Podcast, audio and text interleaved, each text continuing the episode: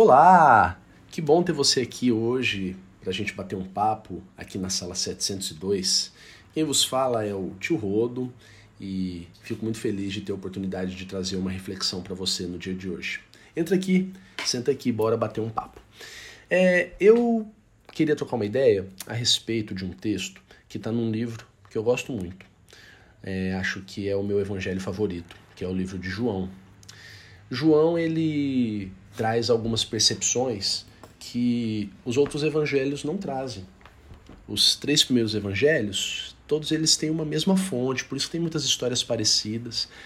João ele é posterior e ele aparece com algumas novidades. E uma das histórias que acontece exclusivamente no livro de João está no livro de João, óbvio, né? Porque eu tô falando de João. tá no capítulo, eu queria dizer, né? Tá no capítulo 4, que conta a respeito, relata pra gente a respeito do encontro de Jesus com uma mulher samaritana. Todos talvez devam conhecer. O texto vai do verso 1 até o versículo 42, por isso eu não vou lê-lo completamente, mas eu quero pelo menos dar a ideia para vocês de um, um, um, panorama de como que acontece essa história, né? Jesus, ele está fazendo uma trajetória é, ele voltou para Galiléia, ele saiu da Judéia e foi para Galiléia. E o versículo 4 nos fala que era-lhe necessário passar por Samaria. 5. Assim chegou a uma cidade de Samaria chamada Sicar, perto das terras que Jacó dera a seu filho José. Havia ali o poço de Jacó. Jesus, cansado da viagem, sentou-se à beira do poço. E isso se deu por volta do meio-dia. Então, pensem comigo. Jesus saiu da Judéia, e aí ele traçou um objetivo: tenho que chegar na Galileia. E o lugar que Jesus passa, a terra de Samaria, né? Se você olhar no mapa, não era uma rota tão comum assim para esse trajeto. Porém, o texto nos diz que era-lhe necessário passar por lá. Então, se não era uma rota comum, por que era necessário para Jesus passar por ali?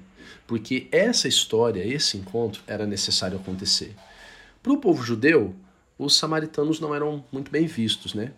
Então, um judeu não se dava muito bem com o samaritano, não conversava tanto assim.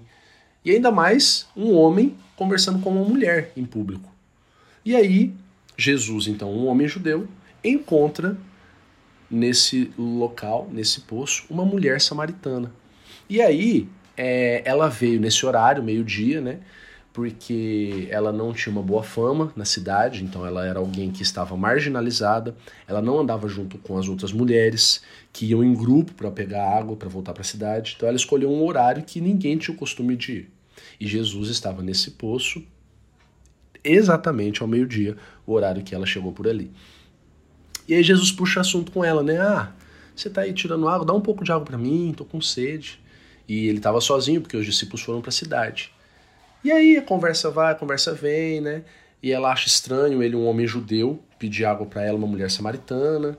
E aí Jesus fala para ela o seguinte: olha só, se você soubesse quem é que está te pedindo água, você faria o contrário, você pediria água para mim, né? Porque você está olhando que eu não tenho como tirar água desse poço, mas aquele que bebe da água que eu posso dar, esse jamais terá sede, porque essa água viva, essa fonte inesgotável que eu sou, mata a sede de qualquer um. Uma sede que talvez você esteja até hoje. E aí ela começou a olhar para ela mesma. Jesus falou coisas da vida dela que ela não tinha contado para ele. Então ela ficou surpreendida. E aí tem a célebre, o célebre versículo, né? Que lá no versículo 24, deixa eu ver se é isso mesmo. Ah, no, no 23, 4, 23, fala assim que vem a hora já chegou em que os verdadeiros adoradores adorarão ao Pai em espírito e em verdade. Você pode ler o texto completo depois e se contextualizar um pouquinho mais, né? Mas o que, que eu gostaria de trazer para você que está me ouvindo aqui agora? Quem é Jesus para nós? Por que, que a gente consegue olhar para essa história e aprender coisas tão preciosas, né? que nós temos o Espírito Santo de Deus em nós que comunica coisas ao nosso coração. Uma delas é que Jesus teve sede. Lá na cruz também fala isso, né? Que Jesus teve sede. Mas aqui ele para no poço e ele pede água para ela. Não só para puxar assunto, mas ele estava numa caminhada. E aí ele parou num lugar deserto onde tinha um poço. Então Jesus, vestido nessa humanidade que nós que nós temos também, chegou em um momento de deserto na vida dele. Aqui mostra uma situação, tem outros textos que falam de outros desertos também. Ou seja, todos nós passamos por desertos, momentos mais secos, mais áridos na nossa vida, mais inabitáveis, porque quando a gente fala deserto aqui, não necessariamente é igual tipo o deserto do Saara, mas era uma região não habitada, entendeu? Onde não tinha vegetação, assim, igual em outros lugares, né? Mas nós temos momentos assim. E nós precisamos respeitar esses nossos momentos, sabendo que nesses momentos nós teremos sede, nós precisamos parar, nós precisamos sentar, nós precisamos respirar, nós precisamos rever as coisas, nós precisamos ponderar o que está legal até aqui, o que precisa mudar. Nós precisamos respeitar a nossa humanidade, porque nós não somos super-heróis. Nós não somos perfeitos. Até os super-heróis também não são, né? Mas nós não somos perfeitos. E se Jesus, sendo perfeito, teve sede e respeitou o momento dele de sede, quanto mais cada um de nós. Então eu preciso desse respeito para mim mesmo. De, peraí, preciso tomar uma água, preciso me refrescar. E aí, outra coisa que eu aprendo também é que a, a intencionalidade de Jesus passar por ali é porque ele queria marcar a vida daquela mulher. E ele foi para ela uma água viva, como ele falou aqui, né? Você tá com esse balde, mas eu tenho um outro tipo de água. E aí esse encontro com ela saciou a sede dela.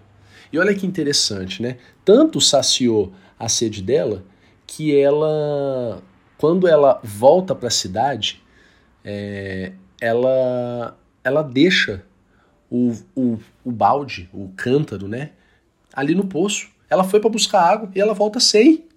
Por quê? Porque a sede existencial dela, a sede verdadeira dela, aquela sede que ninguém enxergava, foi saciada por Jesus. No versículo 28 fala isso. Ó. Então, deixando o seu cântaro, a mulher voltou à cidade e disse ao povo: Venham ver um homem que me disse tudo o que tenho feito. Será que não é o Cristo?